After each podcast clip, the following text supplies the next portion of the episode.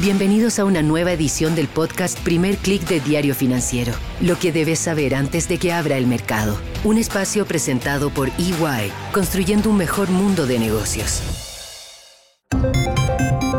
Muy buenos días, soy Marcela Vélez y desde Londres comento con ustedes las noticias que deben saber para comenzar el día. Bienvenidos a Primer Click de Diario Financiero. Muy buenos días, es miércoles 14 de febrero, tenemos muchas noticias y estas se concentran en la inflación. Espero que no se aburran eh, de escuchar sobre este tema porque es definitivamente lo que está moviendo los mercados y lo que está moviendo la agenda económica a nivel mundial. Ayer tuvimos el reporte de Estados Unidos, tuvimos una sorpresa, recuerden que les había dicho la cifra clave es 2,9%.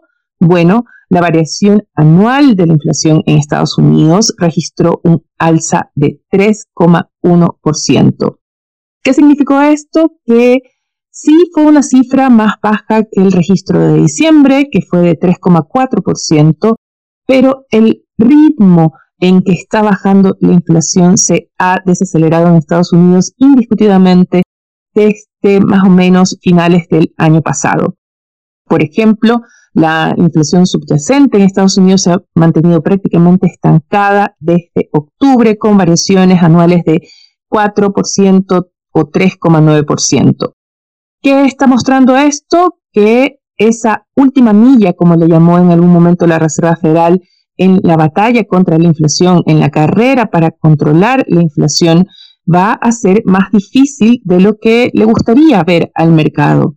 Ya los banqueros centrales habían advertido que todavía no se sentían tan confiados de que la inflación estaba bajando de forma sostenible hacia ese rango meta de 2% o incluso de entre 2 y 3%. Eso es prácticamente lo que está mostrando ese reporte ayer de Estados Unidos. También lo vemos en Reino Unido esta mañana, donde hubo una sorpresa porque no se registró esa mayor alza que esperaba el mercado en enero respecto a diciembre. Por el contrario, vimos una contracción de la variación mensual del índice de precios y una inflación anual que se estanca. Tuvo el mismo registro que en diciembre con una inflación general de 4% y una inflación subyacente de 5,1%. Así que si bien hubo una sorpresa porque las cifras estuvieron por debajo de lo que había previsto el mercado, también está demostrando un estancamiento. ¿Qué quiere decir esto? Que los bancos centrales entonces justificarían seguir esperando antes de realizar ese primer recorte de tasas de interés. Ayer tras el reporte se registró, además de las caídas que vimos en Wall Street, del repunte del dólar, vimos un ajuste casi inmediato en los futuros de tasas de la Bolsa de Chicago y vimos que la probabilidad que le da el mercado a un recorte de tasas en junio de parte de la Fed bajó de 92% a 77%. Leí esta mañana un reporte de Oxford Economics que también cree que las condiciones o la posición restrictiva de la tasa de la Reserva Federal se va a mantener al menos hasta el segundo semestre de este año en que comenzaría a bajar esa presión restrictiva. Calculan que sí habrá recortes de tasas, pero no cinco o cuatro como había anticipado el mercado, sino estaría en torno a unos tres a partir de mediados de año. Muy interesante y quiero mencionarlo porque este análisis de Oxford Economics también va de la mano con una actualización de sus colocaciones o recomendaciones de portafolio en las que aparecen favoritos activos emergentes. Vemos, por ejemplo, que se sobreponderan las acciones emergentes, pero también los bonos, la renta fija emergente, especialmente en moneda local. Por el contrario, subponderan los bonos emergentes en moneda externa. Muy interesante porque esto coincide con el análisis que publicamos en primer clic hace un par de semanas cuando conversamos con Alexander Larraín de Larraín Vial Asset Management si todavía no lo han escuchado, no se lo pierdan, lo pueden encontrar en los registros del podcast. Otros activos que ganan favor en esta recomendación de Oxford Economics son también los bonos corporativos high yield y real estate, pero de mercados desarrollados. Y también se da sobreponderar a mantener dólar en efectivo. ¿Qué está pasando esta mañana? En el día después de ese reporte de Estados Unidos, lo que estamos viendo es cierto respiro de Wall Street tras las caídas de más de 1% que vimos al cierre de ayer. Vimos que el S&P 500 perdió esos 5.000 puntos. Esta mañana estamos viendo algo de mejoría. Los futuros del Nasdaq avanzan un 0,47%, los futuros del S&P 500 suben 0,29%. Vemos también alzas moderadas en Europa y una sesión mixta en Asia. El dólar opera más bien plano, a la espera quizás de esta agenda que tenemos hoy con varios banqueros centrales con conferencias programadas. Escucharemos principalmente, o así estará pendiente el mercado, al presidente de la Fed de Atlanta, Rafael Bostich, quien hablará precisamente sobre las perspectivas económicas y de la política monetaria en una conferencia organizada por Money Marketers de la Universidad de Nueva York. La pregunta que se hace el mercado es cuál será el nuevo guion que va a sacar la Fed ahora para sus diferentes presidentes, para sus diferentes voceros, cuál va a ser el discurso y eso lo podríamos ver en las palabras de Rafael Postich. Mientras en Reino Unido a eso del mediodía tendremos al gobernador del Banco de Inglaterra, Andrew Bailey, exponiendo ante la Cámara de los Lores. Esperen también mayor presión respecto a cuándo va el Banco de Inglaterra a recortar tasas, considerando la debilidad económica de la economía británica respecto sobre todo a la economía estadounidense. Pero ya que hablamos de agenda, hay un momento importante en la región, lo hemos mencionado en los últimos días, y se trata de ese reporte de inflación en Argentina.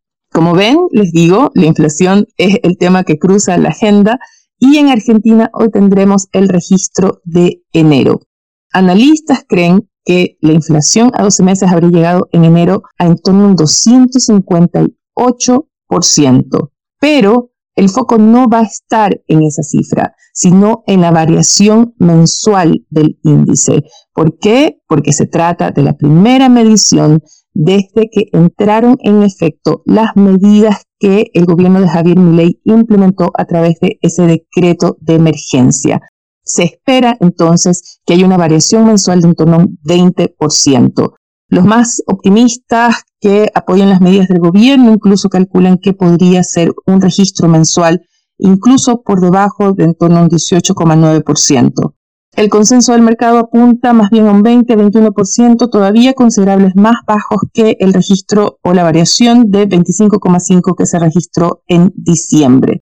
¿Por qué va a ser importante esta baja de 5 puntos? O incluso si fuera una baja menor a 5 puntos, el gobierno de Javier Milei va a utilizar este resultado para justificar o para argumentar el buen camino que llevan sus reformas.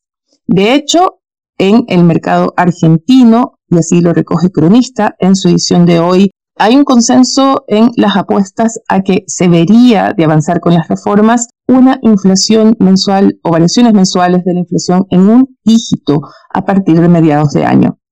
Antes de despedirme, quiero destacar una noticia política que está ocupando los titulares esta mañana. Van a ver que se ha dado un hecho bastante inédito en el Congreso estadounidense y es que la Cámara de Representantes, dominada por los republicanos, aprobó un juicio político contra el secretario de Seguridad Nacional, Alejandro Mayorkas. Lo acusan de no implementar medidas para controlar la ola migratoria. Es un golpe, sí, al gobierno de Joe Biden, y en ese sentido es muy importante también lo que sucedió ayer, porque si bien los republicanos aprobaron este juicio político, sufrieron una fuerte derrota. Y se trata de la pérdida de un curul en esta Cámara de Representantes, donde tienen una mayoría bastante delgada. Perdieron un curul después de que su candidato fuera derrotado por el demócrata Tom Soucy en la elección especial que se dio por un cupo del distrito de Nueva York. Lo que también captura la atención de esta elección es que Nueva York ha sido uno de los estados más afectados por la reciente ola de inmigración después de esa decisión de los gobernadores republicanos de enviar en buses hacia Nueva York a los recién llegados. Fue un tema importante en esta elección y sin embargo los demócratas lograron vencer al candidato republicano Esto genera cuestionamientos si acaso la campaña de los demócratas por la presidencia, si el gobierno de Joe Biden podrá resistir la arremetida y las críticas en torno a su manejo de la migración para ya las elecciones por la Casa Blanca. Antes de despedirme, quiero destacar la portada de Diario Financiero que titula con un análisis de JP Morgan que proyecta que Chile será el único país en mejorar la producción de litio hacia 2030 e incluso cree que frenará la arremetida argentina. Otro titular destaca el cálculo que hace el ministro de Hacienda de Chile, Mario Marcel, quien estima en más de mil millones de dólares el costo de la reconstrucción por incendios. Con esto me despido por ahora. Los invito a que sean actualizados de las noticias del día y más visitando nuestro sitio web de f.cl y de fsud.com con las noticias de negocios de Latinoamérica. No olviden dejarnos su calificación, sus comentarios en cualquiera sea la plataforma que estén escuchando este podcast. Eso nos va a ayudar a crecer. Se los agradezco desde ya. Espero que tengan un buen día. Quienes celebran San Valentín, que lo pasen muy bien. Nosotros nos reencontramos mañana. Esto fue el podcast Primer Click de Diario Financiero. Lo que debes saber antes de que abra el mercado. Un espacio presentado por EY, construyendo un mejor mundo de negocios.